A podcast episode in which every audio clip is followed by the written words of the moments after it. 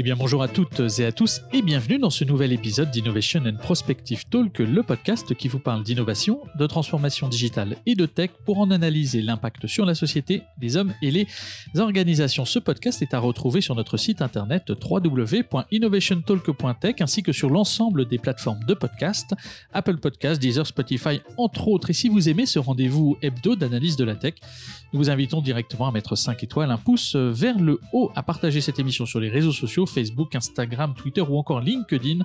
Un seul mot pour ça, le IPT Podcast, hashtag IPT Podcast tout attaché. Je dis nous, car je ne suis pas seul aux commandes, je suis Mathieu Deboeuf-Rouchon et je suis accompagné d'Emmanuel Leneuf et de Lionel Tardy. Bonjour Lionel, bonjour Emmanuel. Bonjour Emmanuel, bonjour Mathieu, bonjour à toutes, bonjour à tous. Aujourd'hui, le thème de ce talk, que je vais essayer de parler un petit peu moins vite que toi, j'avais l'impression que tu avais un train à prendre ce matin. euh, autour des startups, elles ont été impactées à des degrés divers par cet épisode sanitaire mondial que nous vivons. Alors nous allons essayer de faire le point sur leur perception, leur attitude adoptée face à celui-ci en fonction bah, de leur secteur d'activité et puis aussi de la réaction et de la réactivité de leurs dirigeants et de leurs actionnaires. Pour répondre à nos questions, nous avons invité Isabelle Debayens, qui est fondatrice et CEO d'un fonds d'investissement qui s'appelle Fadiez. Mais Mathieu, avant tout, nous sommes en ligne avec Emmanuel Leneuf pour sa synthèse de la semaine. Et oui, Lionel, donc je vais ralentir le débit de ma parole. Bonjour Emmanuel, je rappelle Emmanuel que tu es la fondatrice et rédac chef du Flash Tweet. Le Flash Tweet, c'est la matinale digitale de Twitter sur la Transphonium. C'est un rendez-vous quotidien du lundi au vendredi à 7h30 et confinement oblige, mais nous ne sommes plus en confinement. Alors normalement c'est 7h30, mais pendant le confinement c'était 9h effectivement. Et Emmanuel vous concocte euh, chaque jour bah, les 10 informations clés à ne pas rater sur l'innovation. Première question pour toi, Emmanuel, que nous as-tu compilé cette semaine? Bonjour Mathieu, bonjour Lionel et bonjour à vous qui êtes fidèles au rendez-vous. Ravi de vous retrouver pour cette chronique du Flash Tweet. Black Lives Matter, l'électrochoc des GAFAM. On pouvait douter qu'il y aurait un monde d'après, mais il est bel et bien en train de se dessiner.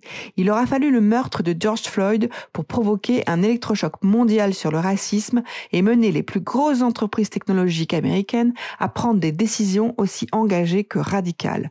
En à peine une semaine, IBM a annoncé abandonner la reconnaissance faciale tant qu'elle serait utilisée à des fins d'identification ethnique. Microsoft lui a emboîté le pas, refusant de continuer à vendre de tels outils à la police et a demandé un moratoire sur le sujet. Même Amazon, décrié pour l'usage de son outil Recognition aux frontières, a mis le holà.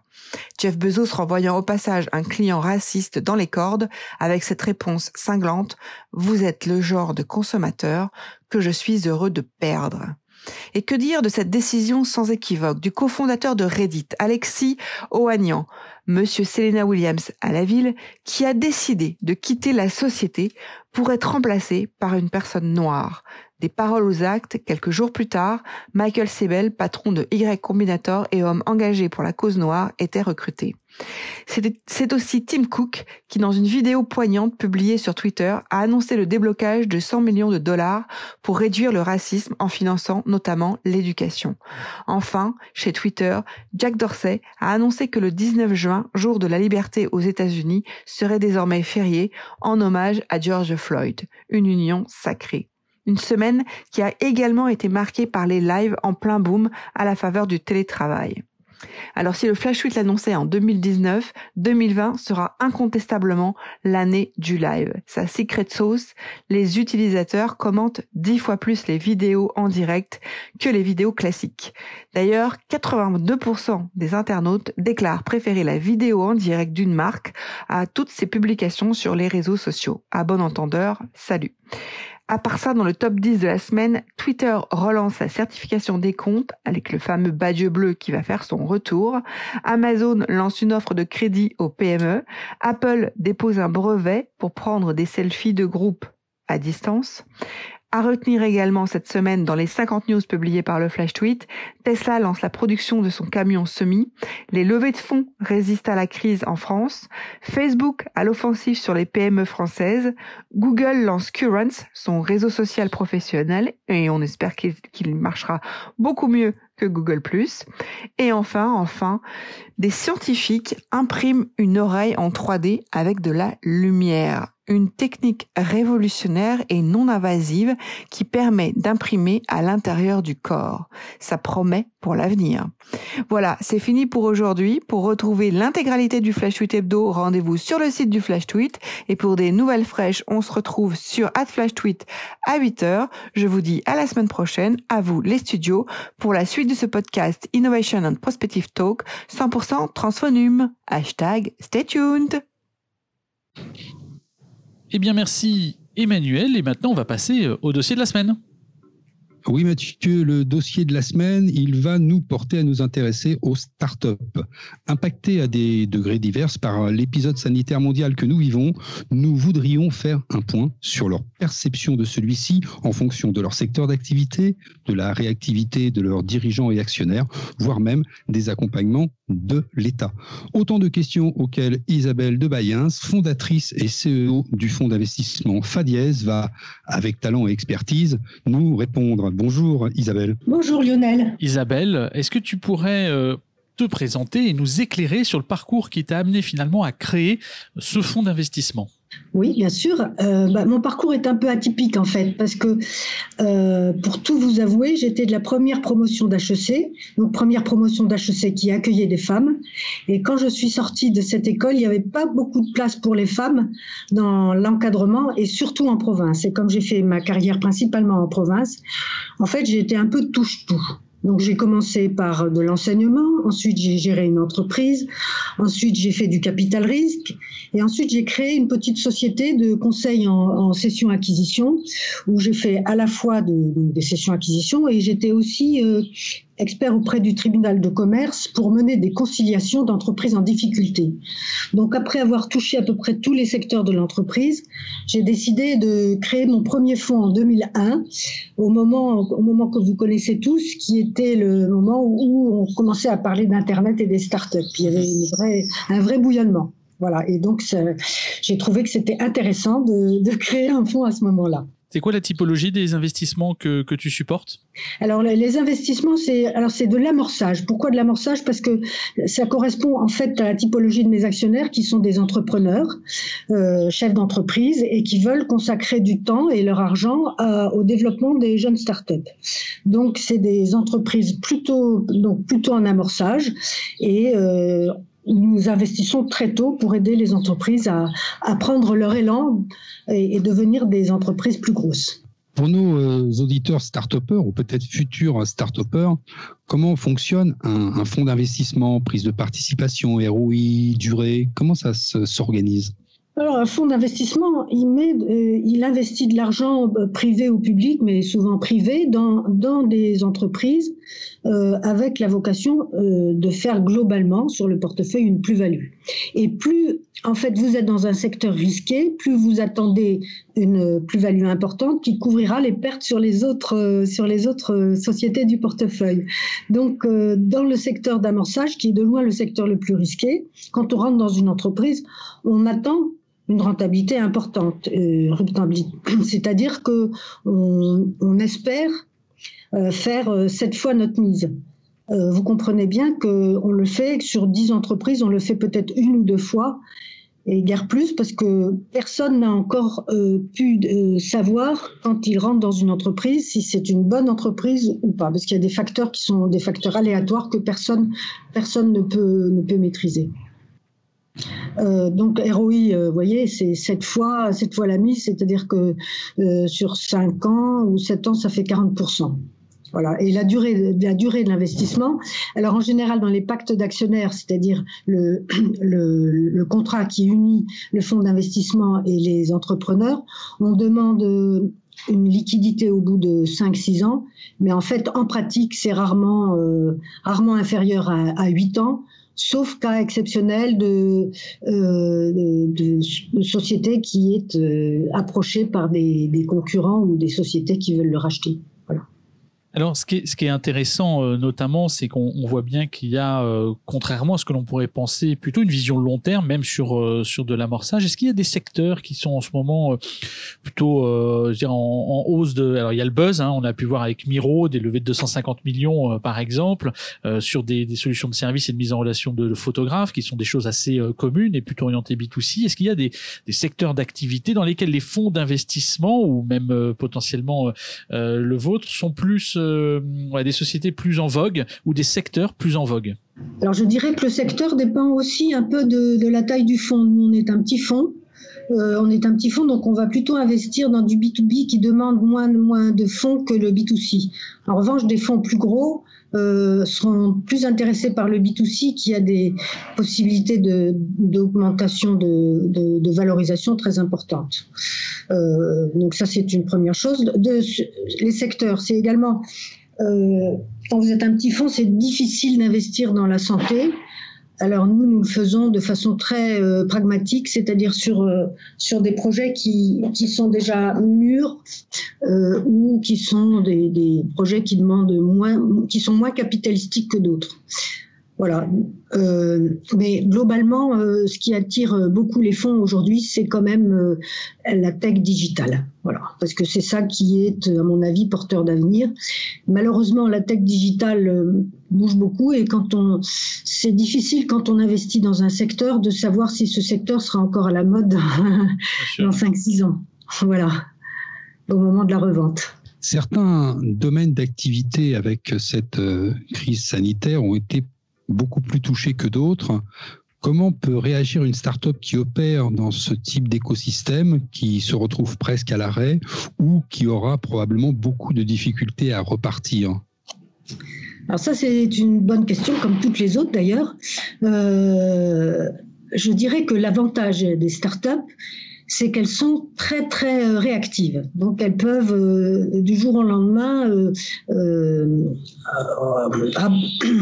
réduire la voilure et diminuer leur coût fixe. Euh, surtout qu'il y a une aide importante de l'État avec le décalement des charges sociales, avec le chômage partiel et euh, avec les PGE dont tout le monde a entendu parler. Donc il y a une aide importante de l'État pour permettre aux entreprises d'attendre que le marché reparte. Euh, il est clair que les entreprises qui sont les plus touchées sont celles qui étaient déjà en difficulté avant le Covid qui ne sont pas financées par, euh, par les banques parce qu'elles ont la possibilité de refuser les dossiers quand les sociétés étaient en difficulté avant le Covid. Et celles-là, je dirais, euh, ont peu de chances de, chance de, de, subsister à la crise. Et, globalement, par rapport à, cela, c'est quoi l'attitude que doivent prendre les, dirigeants euh, de ces startups vis-à-vis -vis de leurs actionnaires, investisseurs ou encore peut-être banquiers? Alors c'est clair, comme ils vont avoir besoin des investisseurs, fonds d'investissement et banquiers pendant cette période, Ils ont intérêt à jouer la, plus grande transparence possible. Et ils ont intérêt à les considérer comme des partenaires et non pas comme des gens à qui il faut cacher des choses. Euh, et pour nous, euh, fonds, c'est très important d'avoir cette transparence parce qu'il n'y a que comme ça qu'on se sent à l'aise et qu'on on a envie finalement d'aider de, d'aider les entreprises dans cette phase difficile. Euh, si on sent que les choses sont cachées, que les prévisions de trésorerie sont surestimées, que, euh, que le, chef d'entreprise continue à rêver sur un avenir glorieux alors qu'il a plus de, le carnet de commandes est euh, zéro, là on a beaucoup beaucoup plus de méfiance. Et cette fragilisation de, certaines startups ne les transforme-t-elle pas en proie facile pour euh, de grands groupes, euh, voire même euh, ceux qu'on appelle outre-Atlantique les, GAFAM? Là, je dirais que si ce sont des, des sociétés qui ont un, un intérêt stratégique aussi important que ça intéresse des GAFAM ou des grands groupes, il y a aujourd'hui euh, vraiment des, mesures prises par l'État pour que ces sociétés puissent survivre à la crise. Euh, aujourd'hui, je ne vois pas d'entreprise qui ait un, bel avenir et qui n'ait pas été aidée par l'État à des, à, des, montants relativement importants. Le, problème sera quand les sociétés seront obligées de rembourser les PGE, parce que il faudra qu'elles aient créé de la valeur pendant la période, et la période, elle est soit un an, soit cinq ans, et c'est une période relativement courte. Alors, les, les startups sont, l'essence même de ce que l'on pourrait appeler une économie euh, libérale. Est-ce qu'il faut, euh, dans une période finalement assez inédite euh, que nous vivons, non sur le plan pandémique, mais sur la, la réaction des, des, gouvernants face à elle, laisser une forme de sélection naturelle presque s'opérer? Ceux qui doivent mourir mourront-ils? Euh, ceux qui doivent mourir vont mourir parce que, comme je vous l'ai dit, ceux qui étaient déjà en difficulté avant le Covid et qui n'ont pas, alors je, précise, qui étaient en difficulté et qui n'ont pas d'avenir euh, parce qu'elles sont dans un secteur qui n'est plus un secteur euh, qui se développe ou, parce que l'équipe n'est pas bonne, hein, tout simplement. Je pense que ces sociétés-là ne survivront pas et c'est finalement très bien parce que si elles étaient financées, elles feraient de l'ombrage à d'autres qui sont plus performantes et qui ont plus leur place euh, euh, dans, le paysage euh, européen ou même international. en revanche, celles qui ont, encore une fois, celles qui ont un avenir seront, à mon avis, bien aidées par l'État et notamment dans les mesures qui vont être prises là prochainement, la dotation de fonds, de fonds bridge, etc. Donc il va y avoir de toute façon une, possibilité pour ces sociétés euh, d'être aidées par l'État. Alors effectivement, vous dites très justement que c'est dans une économie libérale, et donc ce serait ennuyeux qu'à cette occasion, l'État prenne la majorité dans ces sociétés et devienne donc euh, les actionnaires majoritaires. Je pense que là, c'est totalement incompatible avec les structures des startups. Mais je pense que, euh, d'après ce que j'ai pu voir, euh, l'État est assez intelligent pour ne pas se risquer à ce genre de choses. Alors, ce qui est intéressant, c'est que finalement, euh, vous considérez euh, à, juste titre que peut-être la, crise que nous vivons est euh, finalement saine au regard des, sociétés qui vont être mises de côté parce que elles n'apportaient pas une valeur suffisamment forte, que c'est finalement mieux, enfin mieux reculé pour sauter. qu'on était sur une période finalement assez sélective et naturelle. Absolument. Je trouve que celles qui vont bénéficier, en fait, celles qui vont bénéficier de cette crise, très paradoxalement, sont, sont les startups parce qu'il va y avoir un écrémage naturel. Et alors, Tant pis pour les fonds qui les ont financés, donc nous faisons partie, bien évidemment. Ça fait partie du jeu. Mais ça fait partie du jeu. Et euh, moi, je dirais que, en fait, on, voit la qualité d'un entrepreneur et surtout euh, dans toutes les entreprises. C'est même pas la peine de dire dans les startups, euh, à, à, la capacité de surmonter les crises et, et à la capacité de se remettre en question. Et là, je dirais que la crise que nous vivons est, euh, une occasion inespérée pour les entrepreneurs, les vrais, euh, de montrer ce qu'ils savent faire.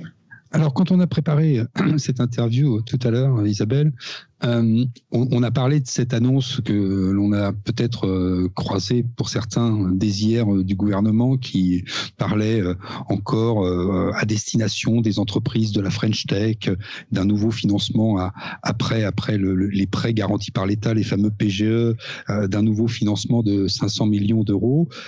Est-ce que tu en sais un tout petit peu plus? Je crois que on, a eu quelques informations sur ce, sur ce découpage, sur cette pertinence justement que tu as que tu as euh, un peu commencé à citer entre les lignes sur cette intelligence qu'auraient euh, nos, dirigeants pour euh, justement être encore des accompagnateurs d'une économie libérale et non plus des, des, des preneurs de participation d'une économie qu'ils auraient largement socialisée. Alors d'après ce que j'ai pu voir, en fait, ça n'est pas la création d'outils euh, d'outils spécifiques, mais c'est euh, le confort, euh, le confort d'outils existants, que ce soit des fonds d'investissement qui existent déjà, ou les aides à l'innovation, ou donc avec déjà des des gens compétents qui savent étudier les entreprises et qui seront qui seront sélectionner les entreprises qui sont qui, qui sont éligibles au au nouveau fonds. Alors on parle de 500 millions, mais je pense que c'est pas 500 millions tout de suite. Hein. c'est comme toujours, il va y avoir plusieurs tranches. Mais euh, je n'ai pas beaucoup d'informations.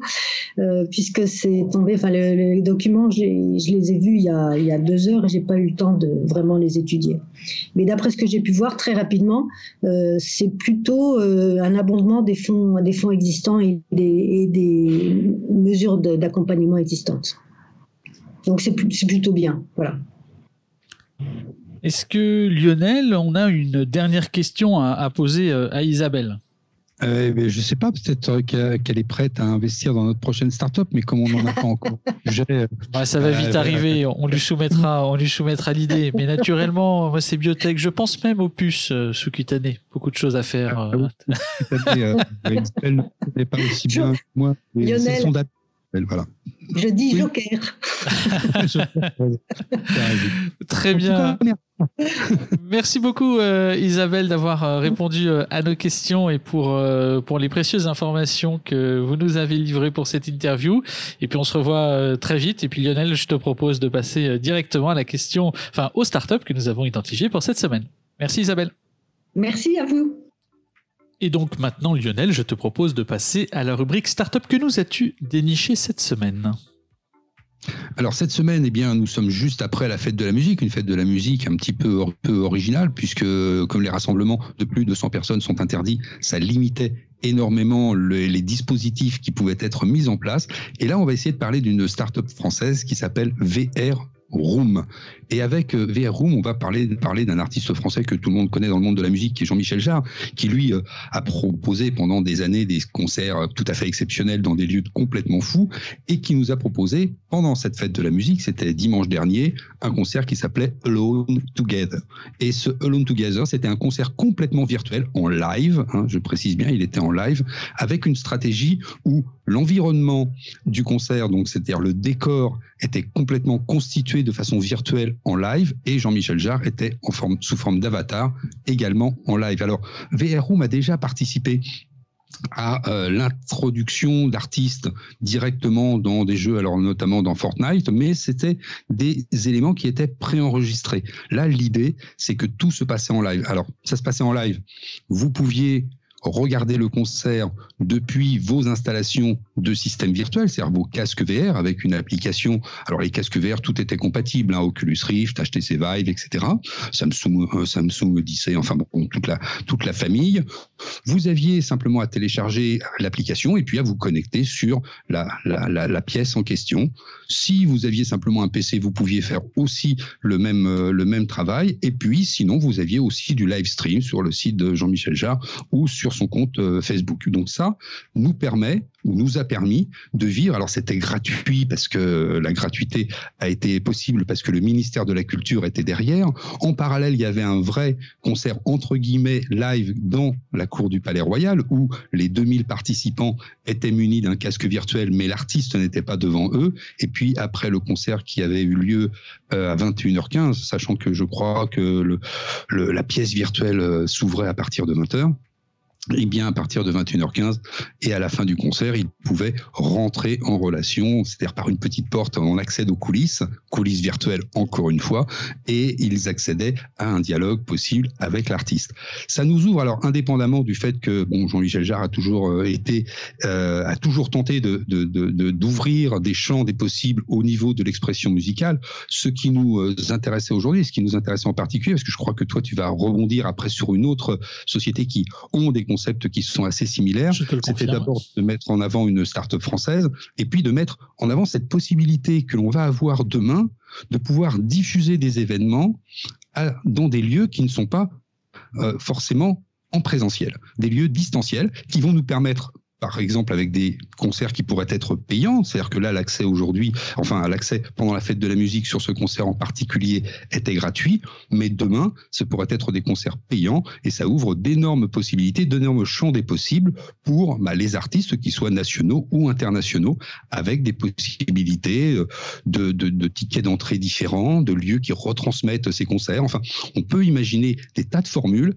En tout cas, pour cette période que l'on vient de vivre et que l'on continue à vivre à cause de ces problématiques de rassemblement qui sont relativement interdits, on a une solution qui bah, est une solution plutôt durable pour euh, la situation dans laquelle nous nous trouvons aujourd'hui, mais aussi une solution durable pour pouvoir diffuser de l'expression euh, artistique. Alors là, pour le coup, elle est musicale, mais ça pourrait très bien être une pièce de théâtre. On peut en fait, on, peut en fait imaginer des tas de solutions. Et ça, c'est plutôt quelque chose qui, dans l'avenir, va nous permettre, vous voyez, quand on est confronté à une crise sanitaire où tout le monde doit rester chez soi, eh bien, ça fait faire de grands pas en avant et ça met encore plus en avant des technologies qui sont développées par des, euh, startups qui pourraient devenir des, des acteurs mondiaux du, de l'entertainment tout à fait majeurs. Et donc, euh, beaucoup de choses, et ben, je vais naturellement rebondir sur la même thématique, euh, Lionel, puisque on parle effectivement de réalité euh, virtuelle, alors virtuelle en l'occurrence, hein, c'est le bémol que je mettrai, j'en parlerai à la fin de cette tribune. Je rebondis sur un des concerts qui a été donné totalement virtuellement par le groupe Galantis le 11 mars dernier. Ils avaient partagé sur une plateforme qui s'appelle Wave, wavexr.com, qui est une société qui est basée à Los Angeles et qui permet d'organiser, grâce à sa technologie, des concerts virtuels, c'est-à-dire avec de véritables personnes, musiciens, acteurs, danseurs qui sont dans des endroits relativement grands ou même des appartements, les blindes de capteurs un peu partout avec une combinaison et leur mouvement se reproduit avec leur avatar virtuel. Ça fait écho à ce que l'on avait vu au CES, notamment avec le projet euh, de Samsung qui s'appelle Neon euh, Wave, euh, Neon, Neon Life, qu'on avait vu, voilà, qui reproduisait des, des, avatars hyper réalistes. Alors là, c'est le bémol que je mets, c'est-à-dire qu'on assiste à un concert sur une plateforme, alors qui est, qui est diffusé également en live aujourd'hui avec à peu près la même technique qu'on a sur sur Restream, c'est-à-dire que ça va pousser le contenu euh, sur euh, Facebook, euh, YouTube, Twitter, etc. Et donc on va assister à ce concert virtuel directement depuis son téléphone ou depuis son ordinateur. Donc l'écosystème qui est recréé est 100% trois dimensions. On n'est pas dans la réalité véritable, même si l'avatar ressemble au chanteur ou au danseur, ça, ça fait aucun, aucun doute, même si après on peut l'équiper de différents costumes ou autres. Donc, vous imaginez que la série, les musiciens sont dans un espace euh, clos avec euh, des caméras, des capteurs. Euh, eux-mêmes voient ce qui se passe en réel et ce qui est rediffusé de manière totalement virtuelle dans cet écosystème en trois dimensions. Ils chantent, ils dansent, ils font leurs mouvements et tout ça se reproduit à l'instant T de manière totalement virtuelle en ligne. alors, à titre de comparaison, puisque Faites de la musique oblige, il y aura quelques initiatives comme celle-ci. Euh, je vous invite déjà à vous connecter euh, sur le site qui s'appelle go.wave.watch euh, W-A-T-C-H où un concert de John Legend sera offert puisque au bénéfice de, Free America le 25 juin prochain donc dans à peu près 3-4 jours, puisque nous sommes le 22 si je ne me trompe pas le 23 pardon.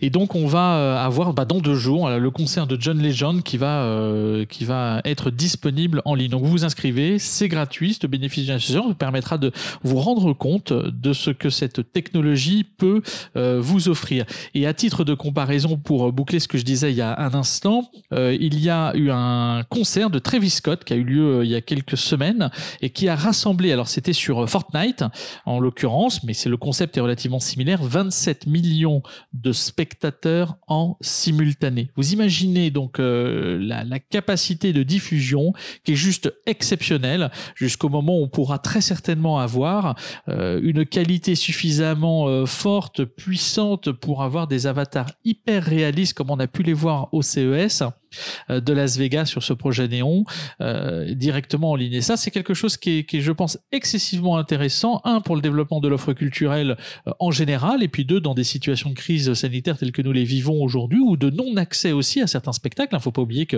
Paris n'est pas la France et le reste de la France n'est pas Paris. Donc, naturellement, toutes les diffusions qui ont lieu à Paris de spectacles exceptionnels peuvent aussi maintenant se retrouver diffusées en réalité virtuelle, en réalité augmentée par l'intermédiaire de ce type de solution. Et voilà, et pour terminer, ils ont levé 30 millions de dollars cette semaine pour poursuivre leur développement et pénétrer ce marché des concerts virtuels qui n'en est qu'à ses débuts. Et s'ils ont la même croissance, et plus de 20% hein, tous les ans, hein, grosso modo, sur ce marché, que le e-sport, eh ben, ça donnera des choses absolument exceptionnelles avec des retransmissions physiques euh, sur place et en même temps la retransmission virtuelle, euh, hyper réaliste ou non, qu'on pourrait avoir euh, à terme. Donc c'est un secteur exceptionnel qu'il faut surveiller, même si j'en conviens, passer trois heures dans un casque VR ou regarder un écran d'un concert 100% virtuel avec des images trois dimensions, bon, ça peut trouver son public, mais en tout cas, ça manque à mon sens, encore d'hyper réalisme. Mais bon, c'est le jeu, et puis je pense que ça va donner des choses assez sympas euh, à terme. Voilà. Et donc, ça s'appelle Wave, et vous les trouverez sur wavexr.com. Oui, et puis donc après la dématérialisation de la musique, hein, la dématérialisation euh, euh, du film, puisqu'on a tout maintenant en streaming directement chez soi, où on peut l'avoir dans des lieux qui vont s'adapter pour pouvoir retransmettre de façon relativement animée avec la convivialité qu'on pourrait retrouver quand on sera définitivement déconfiné. Et eh bien après cette dématérialisation de la musique et, et des images, on a la dématérialisation des shows. Et là, pour le coup, Covid ou pas Covid, show must go on, comme dirait la musique. Euh, toi, tu as donné euh, les, les adresses pour ta startup américaine. Vous pourriez aller aussi sur v vrroom.buzz, v r r o o m.buzz, b u z z et là vous pourrez aussi être en capacité de suivre peut-être de nouveau en replay les concerts qui ont été donnés avec ce type de stratégie. Voilà. Et ben donc voilà, c'était la fin de cet épisode euh, très intéressant parce qu'on a rencontré une personnalité euh, captivante, même si on n'a pas pu discuter 150 ans, parce que le, format du podcast aurait pu faire, euh, pourrait être beaucoup plus long, mais c'est vrai que c'est toujours intéressant de parler euh, des, des venture capitalistes et puis de ceux qui notamment participent au, au fond d'amorçage. Je crois que c'est à peu près clé. Est-ce qu'on a tout dit, Lionel, aujourd'hui? Bah, on a essayé de dire beaucoup de choses. Et en tout cas, on est passé, on est passé de la façon dont les startups pouvaient résister ou se réorganiser à des startups qui, elles, bah, sont dans le futur et nous projettent, comme tu dis, pour l'instant encore de façon peut-être imparfaite, mais nous projettent vers une euh, de l'entertainment du futur. Et moi, je pense au, et je pense aux groupes de rock, tu sais, avec des, des, gens qui sont un peu âgés, qui ont dépassé les 70 ans et qui peuvent plus se lancer dans des tournées mondiales qui vont durer six mois. C'est vrai. Bah, ils vont faire des tournées depuis chez eux. Ça, serait pas exactement. Il y a beaucoup de choses à faire encore. En tout cas, c'était encore un épisode captivant, tout du moins pour nous, parce qu'on s'est vraiment éclaté euh, à le faire. Si on a tout dit, bon, on va passer euh, directement à la fin et on va euh, commencer par vous remercier d'avoir écouté Innovation and Prospective Talk, je vous rappelle euh, que vous pouvez nous retrouver sur Apple Podcast, sur euh, Deezer, Spotify ou autres, l'ensemble des plateformes de podcast qui sont euh, les vôtres et bien entendu sur notre site internet www.innovationtalk.tech. Et si vous avez aimé cette émission, bon, on vous invite à la partager, à mettre un pouce vers le haut, 5 étoiles, un commentaire, ça nous fait plaisir bien entendu et puis en même temps ça nous permet tout simplement de poursuivre cette aventure, que ce soit bien entendu ce partage sur les réseaux sociaux, que ce soit Facebook, Instagram, Twitter ou encore LinkedIn, un seul hashtag, IPT, podcast tout attaché. C'était Mathieu de en direct euh, depuis euh, chez lui. Et j'étais accompagné euh, d'Emmanuel du Flash Tweet et de Lionel Tardy. Eh oui, Mathieu, aujourd'hui nous recevions Isabelle de Bayens, la fondatrice et CEO d'un fonds d'investissement qui s'appelle Fadiez à destination des startups. Alors encore une chose, hein, période de déconfinement, on prend toujours tous soin de tous, on fait attention, et surtout la semaine prochaine, vous venez nous écouter car nous aborderons la continuité digitale, tout un programme.